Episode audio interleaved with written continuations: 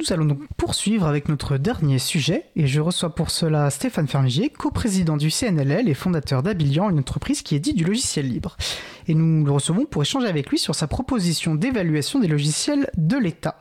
Bonjour Stéphane. Bonjour Étienne. Alors avant de parler de tout cela, est-ce que tu pourrais te présenter s'il te plaît? Alors oui, je suis euh, Stéphane Fermigier, donc utilisateur de, de logiciels libres depuis euh, à peu près la fin des années 80, on va dire 1990. Euh, activiste du logiciel libre depuis 1998 et la fondation de la FUL, une première euh, association, et puis entrepreneur euh, dans le domaine du logiciel libre depuis l'année 2000. Donc j'ai fondé deux, deux, entreprises, Nuxeo et Abilian, et aussi plusieurs associations, dont la FUL, le CNLL, l'Appel, Euclidia, et même l'Adulact, dont il était question tout à l'heure beaucoup d'acronymes, mais bon, les personnes qui s'intéressent pourront facilement les retrouver. On les référencera sur la, page de l'émission. Mais bon, je pense que tu, on peut parler. Le CNLL est une association importante hein, dans, l'écosystème du logiciel libre hein, pour la promotion du logiciel libre. Est-ce que tu, souhaiterais nous en dire deux mots? Euh, Oui, le CNLL qui a été fondé en 2010, euh, il visait à, à fédérer euh, les les associations locales, ce qu'on appelle les clusters, et à représenter euh, les entreprises de la filière du logiciel libre, euh, en France. Donc, euh, on représente à peu près 300 entreprises à l'heure actuelle, réparties sur à peu près la moitié des régions françaises. On intervient régulièrement dans le débat public, à la fois par des études, on en fait à peu près une par an, qui donne, on pense, une, image assez précise du, marché, soit français, soit européen, du, logiciel libre. Et puis on intervient dans le débat public. Donc notamment, j'ai été auditionné euh, l'an dernier par les députés Éric Botorel, dont on a parlé tout à l'heure, et puis aussi Philippe Latombe, un, député qui a fait une mission d'études parlementaire sur la souveraineté numérique. Et c'est euh, à cette occasion que j'ai pu mettre sur, la table euh, la proposition dont on va discuter aujourd'hui. Très bien. Et le député Latombe qui a, qui a produit un rapport extrêmement intéressant, euh, de très grande qualité, qui appelle notamment à systématiser le recours du logiciel libre. Et effectivement, nous t'avons proposé de participer à, à Libre à vous pour parler d'une proposition que tu as faite dans le cadre d'une consultation publique euh, ouverte par la Cour des comptes, qui est ouverte jusqu'au 20 mai, et donc une proposition d'évaluation des dépenses de logiciels et de services en ligne des administrations centrales, une proposition euh, voilà que l'April appelle à soutenir. Alors, je vous propose voilà peut-être de très rapidement rappeler ce cadre. Hein, préciser ce cadre avant de discuter du, fond du sujet et pourquoi évidemment tu as, tu as fait cette proposition, euh, que tu nous en diras des mots. Alors on peut déjà rappeler que la Cour des comptes est une juridiction financière hein, dont la principale mission est de contrôler la régularité des comptes euh, publics, mais elle remet aussi des rapports non contraignants pour euh, partager ses observations et recommandations et éclairer ainsi la, poursuite des, enfin la conduite pardon des politiques publiques. Et d'ailleurs elle avait remis dans, dans son rapport public annuel de 2018, elle avait appelé à amplifier la stratégie conduite à l'époque par la direction interministérielle du numérique pour une meilleure contribution euh, euh, au logiciel libre notamment.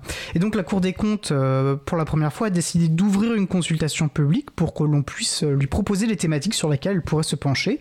Et elle a indiqué qu'elle en sélectionnerait six, six thèmes à la fin de son exercice, en précisant voilà les, critères sur lesquels, sur lesquels elle s'appuiera. Donc une consultation ouverte, je le rappelle, ouverte jusqu'au 20 mai, je le rappelle pour inviter les personnes qui nous écoutent à, soutenir notamment la proposition de Stéphane Ferchimigier et une plateforme basée sur le logiciel libre Decidim. C'est quand même important aussi de, le souligner. Alors, euh, donc Stéphane, en quoi consiste euh, ta proposition et pourquoi est-ce qu'elle est importante? Alors, en quoi elle consiste? C'est tout simple, c'est de demander à la Cour des comptes de faire une sorte d'audit des dépenses de l'État et peut-être même de, enfin, de toutes les administrations sur lesquelles elle a une, juridiction euh, en matière de, de logiciels. Euh, et ces dépenses, on peut imaginer qu'elles vont se, répartir suivant euh, plusieurs, plusieurs axes. On va avoir euh, du logiciel libre et du logiciel moins libre, pour, pas dire propriétaire. On va avoir du cloud éventuellement, on va avoir du service et puis des, licences ou des droits qui sont payés à des éditeurs. Donc il va y avoir une multiplicité sans doute aussi de, de business models.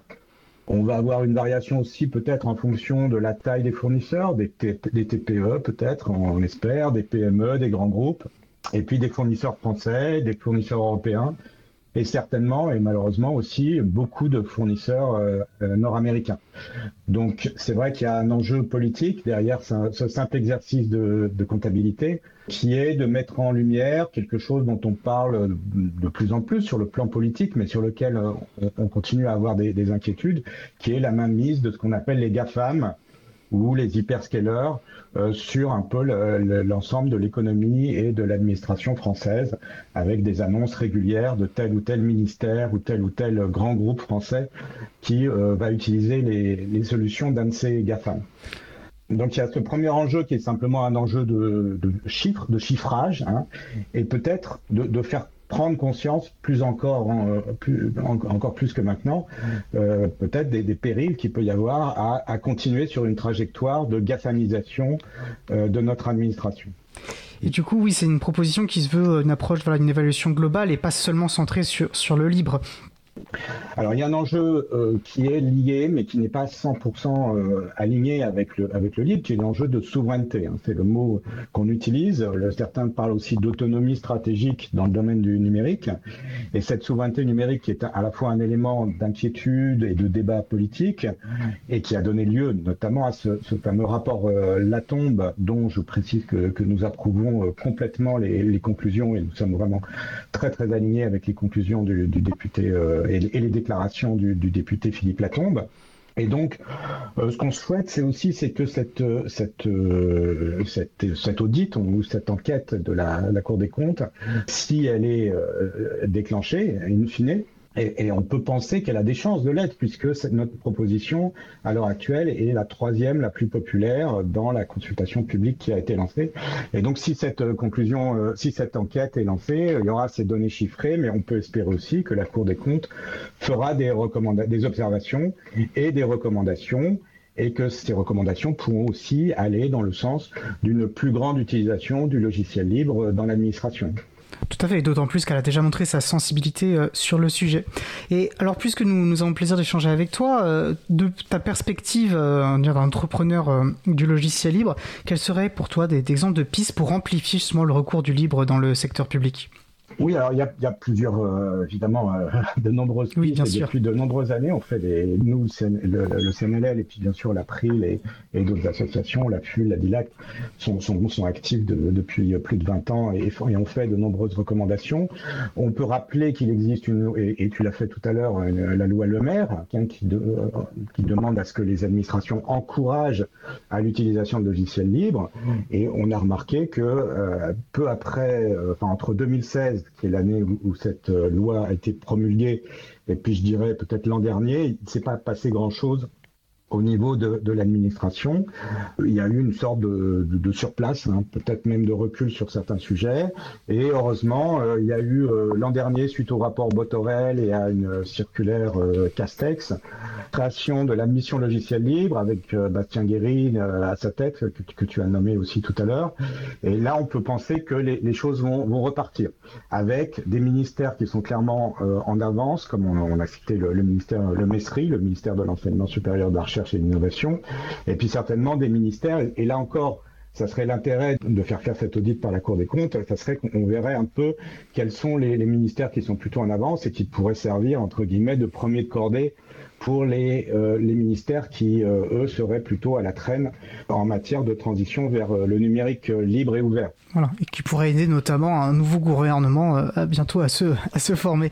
Le, le ah, temps... Ah, oui, peut-être la déclaration de Strasbourg quand même qui est importante, qui est une, Effectivement, une, minute, ouais qui a été signé par euh, euh, la ministre euh, Amélie Montchalin et ses 27 homologues européens et qui reconnaît le rôle des logiciels libres dans, la transformation numérique des administrations publiques, qui dit qu'il faut tirer parti du logiciel libre et qui, parle aussi d'une redistribution équitable de la valeur créée par les solutions libres, ce qui nous, entrepreneurs du logiciel libre, évidemment est un élément nouveau dans, le discours que qu'on entend du côté de l'administration et du gouvernement, qui est que, eh bien, sans un écosystème très euh, riche euh, d'entreprises euh, qui vont faire de l'édition de logiciels libres ou par exemple du service autour du logiciel libre, cette transition numérique des administrations, ne pourra pas se faire dans de bonnes conditions. Oui, effectivement, un document important de mars 2022, une déclaration donc euh, commune aux 27 États membres, ce qui n'est pas rien et qui pose des bases euh, intéressantes euh, dans la perspective que tu, que tu évoques. Merci beaucoup Stéphane Farmiger, le temps est passé effectivement très vite, mais en tout cas, merci déjà pour cette proposition. Donc, on nous vous appelons à soutenir, on vous donnera bien sûr le lien, une proposition pour évaluer les dépenses logicielles au sein de l'État. Notons qu'il faut s'inscrire, mais que l'inscription est très peu gourmande en données personnelles, demande qu'une adresse courriel. C'est plutôt logique par rapport aux besoins. Merci beaucoup Stéphane et je te souhaite une très bonne fin de journée.